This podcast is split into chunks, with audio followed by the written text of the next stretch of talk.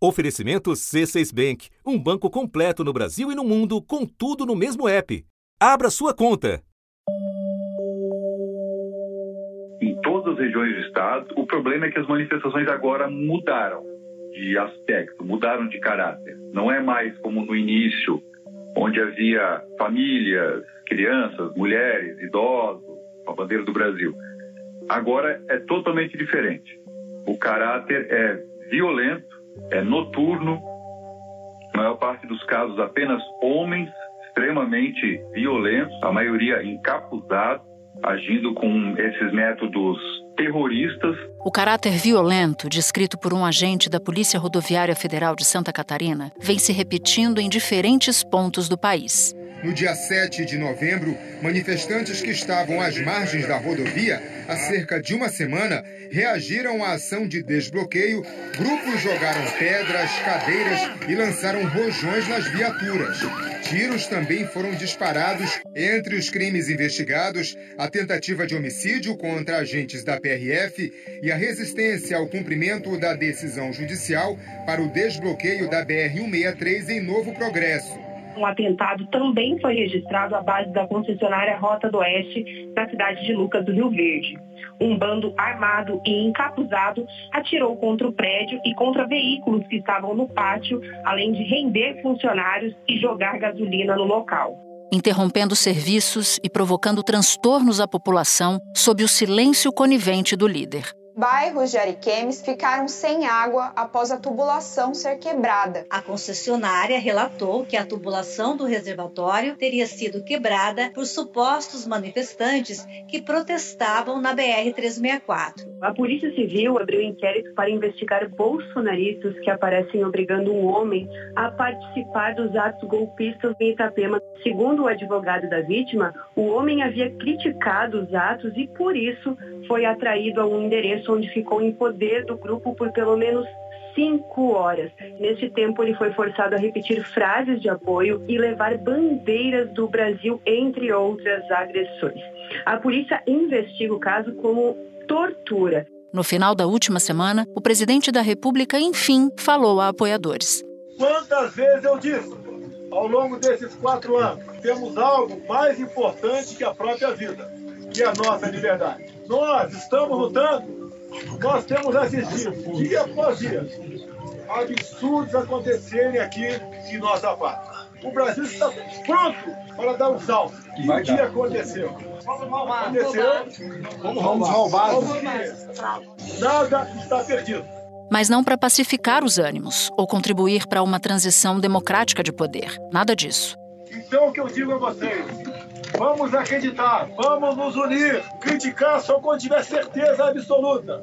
Buscar alternativas e cada um ver o que ele pode, de fato, fazer pela sua parte. Algumas pessoas aqui na frente, eu reconheço, se Deus quiser, tudo dará certo no momento oportuno. Amém. Três dias depois, o estímulo presidencial explodiu nas ruas da capital federal.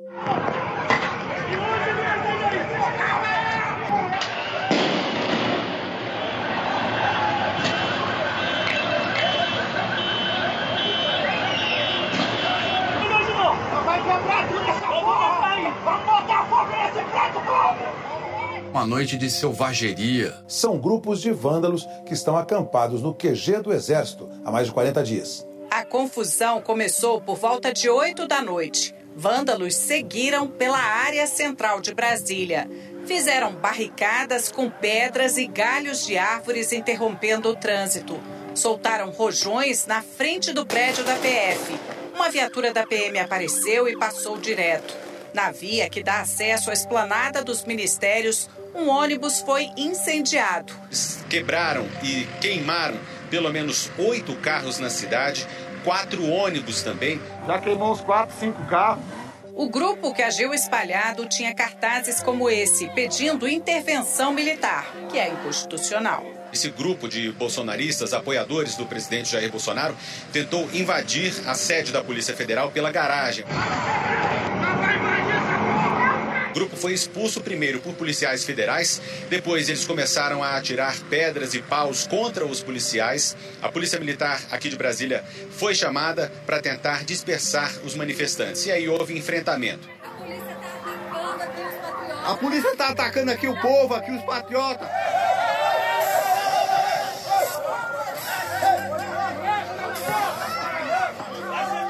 Horas antes, o ministro Alexandre de Moraes atendeu a um pedido da Procuradoria-Geral da República e determinou a prisão temporária de um indígena bolsonarista. O homem é investigado por participar de atos antidemocráticos e por reunir pessoas para cometer crimes. E essa confusão toda, lembrando aqui então para você, começou pouco antes das oito e meia da noite, e aí foram duas horas e meia de absoluto silêncio do governo federal, mesmo com o ataque à sede da Polícia Federal. Já passava das 11 da noite quando o ministro da Justiça, Anderson Torres, escreveu uma mensagem numa rede social para dizer que tudo vai ser apurado. Coube a um governo sequer empossado dar satisfação à sociedade. O futuro ministro da Justiça do governo Lula, Flávio Dino, do PSB, deu uma entrevista no início da madrugada. Nós tivemos o cumprimento de uma ordem judicial em relação a um caso desses manifestantes que confundem a liberdade de expressão com o cometimento de crimes. Infelizmente, o cumprimento dessa ordem judicial resultou em mais atos de violência. É preciso lembrar que, em verdade, foi um pequeno grupo muito pequeno. E, obviamente, haverá a investigação cabível por parte do GDF e, posteriormente, por parte das autoridades federais em relação a esta hipótese. Da redação do G1, eu sou Natuzaneri e o assunto hoje é a escalada da delinquência bolsonarista. Como enquadrar a violência da extrema-direita que atenta contra a democracia e o risco para a institucionalidade brasileira em caso de impunidade? Meu convidado para essa conversa é o doutor em Direito e Ciência Política Conrado Ubner Mendes, professor de Direito Constitucional da USP. Quarta-feira, 14 de dezembro. Conrado, como é que você define o que a gente viu em Brasília na segunda-feira? Que tipo de crime você imagina que pode ter sido cometido ali? A forma mais interessante de se enquadrar criminalmente isso é, é, pela, pela nova lei de defesa do Estado Democrático de Direito, que em 2021 acrescentou crimes ao, ao Código Penal para lidar com situações exatamente como essa que a gente está vivendo. Então, por essa lei, eu, eu, eu mencionaria ah, que esses, na verdade, não são só os grupos arruaceiros botando fogo em ônibus e e se concentrando na, beira, na, na frente dos quartéis e pedindo golpe de Estado, pedindo a, enfim, a intervenção militar e tudo mais, não são só os grupos sociais, existem conexões, né? existem múltiplos agentes, e está aí uma primeira complexidade. Você tem militares, você tem policiais, você tem o próprio presidente da República e seu entorno, e você tem é, grupos ali que se mobilizam, enfim, se organizam tem financiamento, portanto, também tem empresários. O ministro Alexandre de Moraes, do Supremo Tribunal Federal, determinou o bloqueio das contas de 43 pessoas e empresas suspeitas de financiarem atos antidemocráticos de bolsonaristas. O ministro chamou ainda de inautêntico e coordenado o deslocamento de mais de 100 caminhões para Brasília, em frente ao quartel-general do Exército. Moraes cita informação da Polícia Rodoviária Federal de que empresários estariam fornecendo, por exemplo, refeições, banheiros e barracas aos manifestantes. E afirma que o potencial danoso das manifestações ilícitas fica absolutamente potencializado, considerada a condição financeira dos empresários apontados como envolvidos nos fatos. Então é, é uma multiplicidade de agentes, mas assim, para falar de crimes, eu vejo aí três potenciais crimes é, sendo cometidos. Primeiro, é, do artigo 359 do Código Penal, que é o chamado abolição violenta do Estado Democrático de Direito. Basicamente, é, é, é o ato de tentar, com violência e ameaça, abolir o Estado Democrático de Direito e restringir o exercício dos poderes constitucionais. Esse crime, claro, um Zé Mané qualquer é, gritando pela, pela, pelo golpe de Estado na beira do quartel não está necessariamente de maneira crível tentando abolir o Estado Democrático de Direito. Então, de novo, é muito importante avaliar quem está é, dando a ordem, quem está é, fazendo a tentativa, esse é um crime que pode muito bem estar sendo cometido tranquilamente por, por, por agentes militares, é, por pessoas da polícia ou pelo próprio entorno do presidente ou o próprio presidente. Sabemos que o tempo voa. Cada minuto é um minuto a menos. Vamos fazer a coisa certa, diferentemente de outras pessoas. Vamos vencer. O segundo crime que está também, que vem no bojo dessa lei, e que muita gente tem mencionado, também está no artigo 359, é o crime de golpe de Estado, que aqui tem uma dificuldade ainda, é, porque esse crime é o ato de tentar depor, por meio de violência, um governo legitimamente constituído. Né? A gente tem hoje um presidente ainda não empossado, mas eleito e diplomado. E talvez se possa entender que golpe de Estado como definido precisamente pela lei, não pela teoria política, etc., mas pela lei, talvez ainda não se aplique, né? Talvez possa se aplicar a partir de 1 de janeiro, quando houver a posse. Ou então, claro que como é um novo, uma, um novo tipo penal, um novo crime, tudo depende de como isso será recepcionado pelo judiciário, mas numa interpretação mais elástica, o judiciário pode vir a dar que dispense esse ato formal da posse. Seria golpe pelo simples fato de ter um presidente eleito. Finalmente, para pegar um, um, terceiro crime muito óbvio aí nesse, nesses crimes de maior gravidade, mais ligado ao contexto, que é o crime de incitação à, à prática desses crimes. Porque no, no artigo 286 do Código Penal, você tem um parágrafo único que diz que quem incitar publicamente animosidade das Forças Armadas contra os poderes constitucionais comete é, crime. Então, gente, a hora é agora. A hora é agora a gente se unir e ir pedir clemência mesmo, se preciso for, até de joelho na porta dos quartéis. É o único, é o único.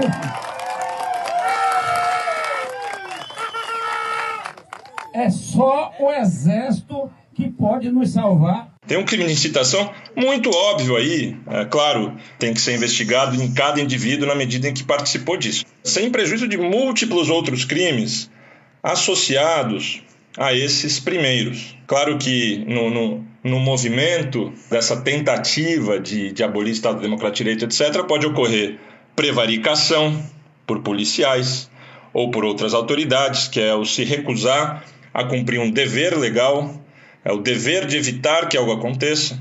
Os manifestantes jogaram pedras também contra os policiais. Os policiais revidaram com tiros de balas de borracha, usaram também granadas de gás lacrimogênio, bombas de efeito moral. Até agora, nenhum dos manifestantes foi preso. Pode ocorrer desobediência à ordem judicial, na medida em que policiais e outras autoridades ignorem ordens é, do judiciário. Parece muito óbvio que estava ocorrendo ontem crimes de dano, né? queimar ônibus, destruir patrimônio, etc. E isso se encaixa também com crime de incêndio. Crimes contra a vida, pessoas estavam tentando derrubar um ônibus da, da, da ponte, né?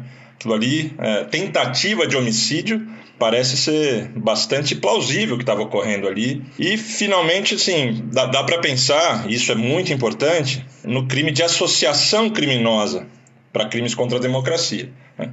Você tem empresários se coordenando, financiando. As pessoas não se encontraram aleatoriamente ontem. As pessoas tinham planejado, tinha organização, tinha objetivo, tinha local. Então, crime de associação criminosa parece estar muito evidente ali também. Eu vi, sobretudo em redes sociais, pessoas falando em terrorismo. É exagerado falar assim? A gente precisa diferenciar o terrorismo tal como a gente entende no nossa, na nossa análise política e o terrorismo conforme definido pela lei antiterrorismo brasileira. É, e a lei antiterrorismo brasileira ela, ela, ela, é bastante restritiva. Ela é restritiva no sentido de que é, poderá ser terrorismo quando ele, os, os atos que tentam causar terror, etc., estão inspirados por, por, por, por motivação de discriminação, preconceito de raça, de cor, etnia, religião, é, xenofobia e assim por diante. E tem um parágrafo nessa lei que diz que não é terrorismo aquelas, aqueles atos quando praticados em manifestações políticas, movimentos sociais, religiosos, etc.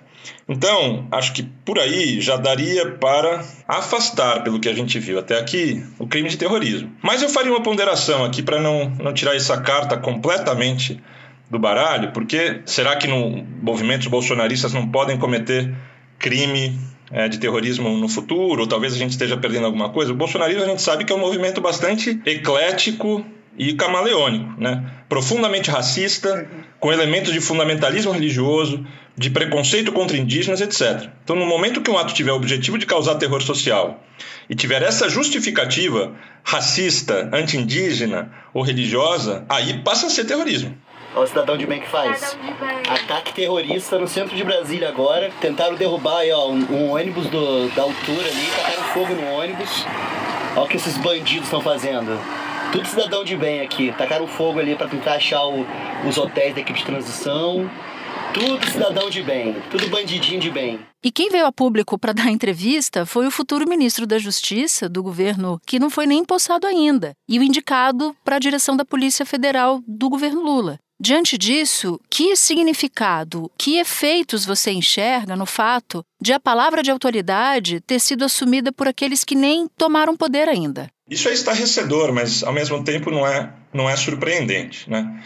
Isso revela que, que nem mesmo do ponto de vista mínimo da institucionalidade, e bota mínimo nisso, né, que foi o mínimo que o governo Bolsonaro sempre fez, parece que o governo, o governo de fato abandonou o barco. O governo está lá tentando não, não organizar a transição de governo, pois, pois perderam as eleições. Ele está lá com uma função também importante para eles, que é organizar a transição do destino jurídico e político individual deles. Isso é muito diferente de uma transição de governo. Estão fazendo o que, o que for possível para minimizar os riscos de responsabilização. Né? Estão lá para tentar garantir um futuro longe do direito penal, por assim dizer. Não existe, não existe um processo cooperativo de transição acontecendo entre dois governos, né? nem daquela mínima cooperação, ainda que de má vontade. Existe quase um, um, um boicote.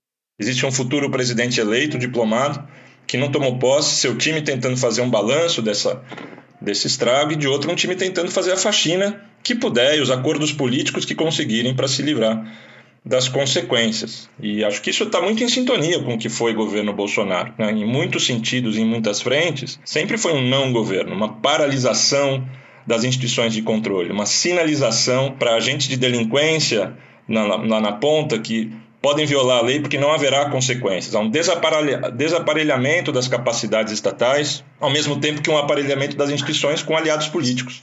Me espera só um instante que eu já volto para retomar a minha conversa com Conrado. Com o C6 Bank, você está no topo da experiência que um banco pode te oferecer.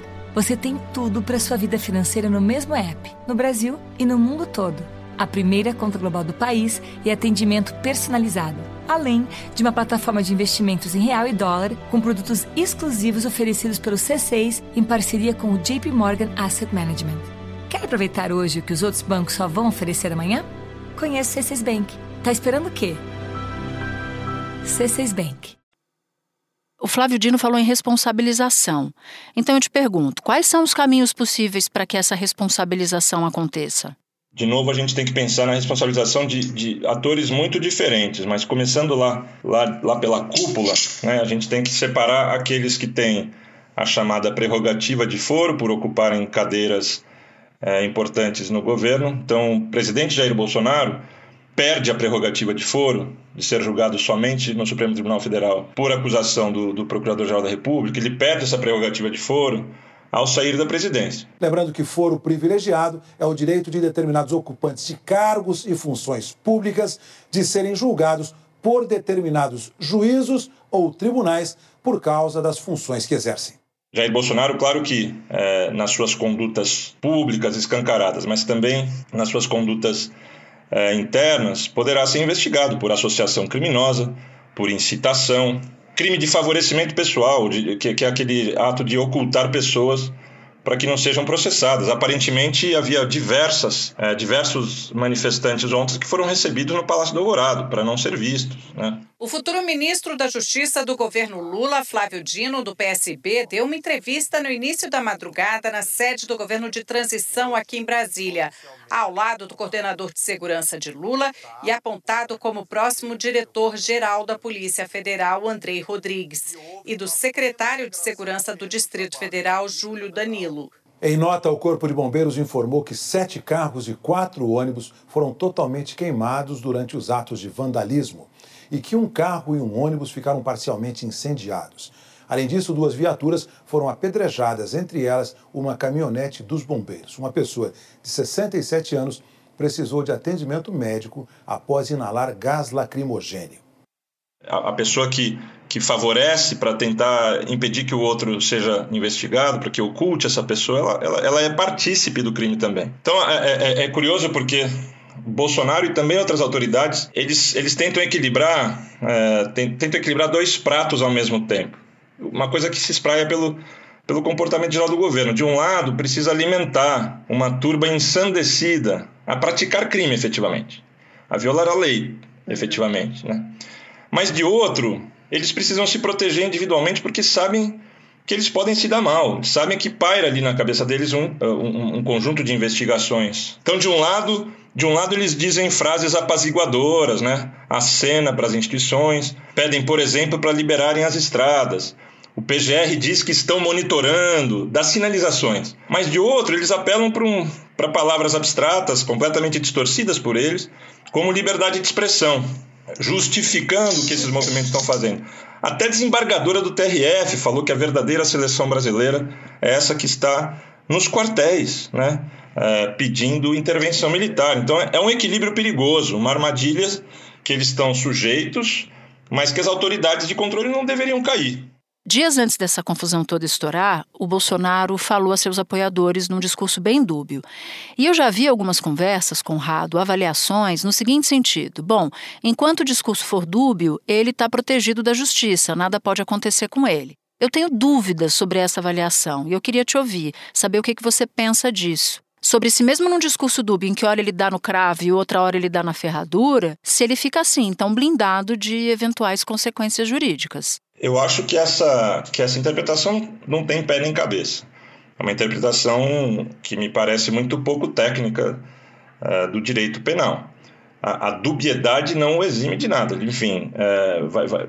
eu não vou poder aqui generalizar uma afirmação de que cada uma das declarações de Bolsonaro incorreram em algum tipo penal, em algum crime especificamente. A gente precisaria ir ponto por ponto. Mas é, ninguém está isento é, da prática de um crime porque suas expressões verbais da sua participação nesse crime foram, foram um pouco ambíguas. Acho que o direito penal é um pouquinho mais sofisticado que isso para identificar participação, culpa, dolo, intenções, etc.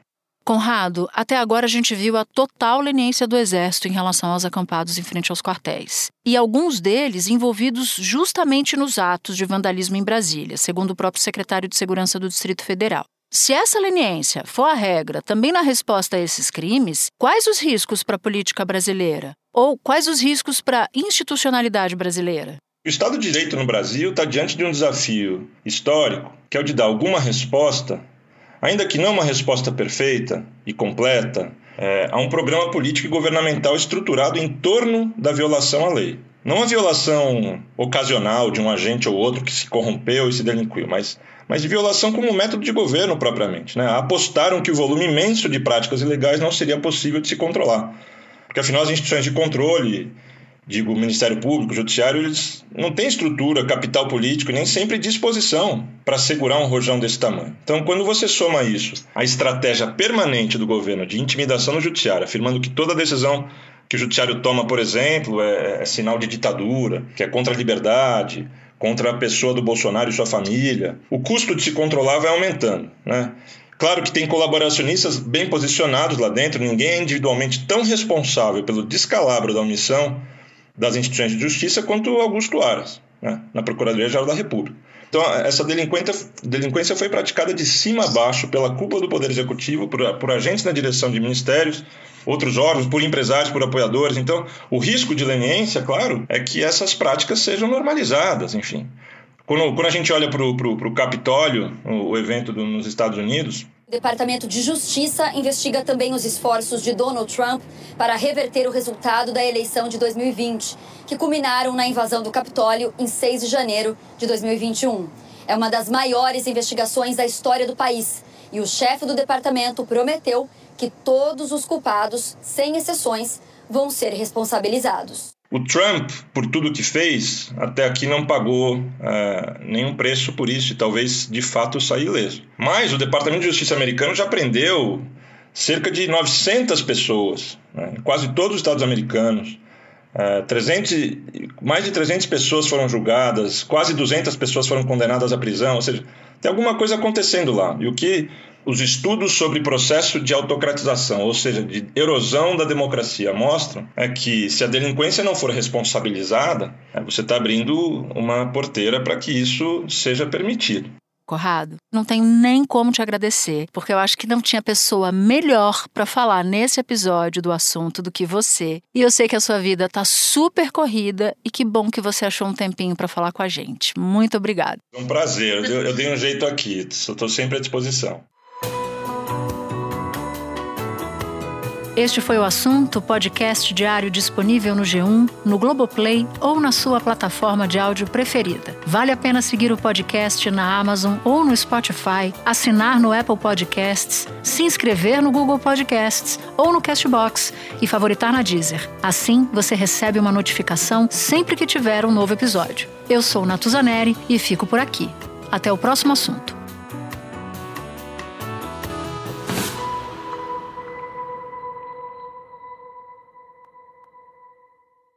Você no topo da experiência financeira que um banco pode oferecer. Escolha um banco completo no Brasil e em qualquer lugar do mundo. Abra sua conta no C6 Bank.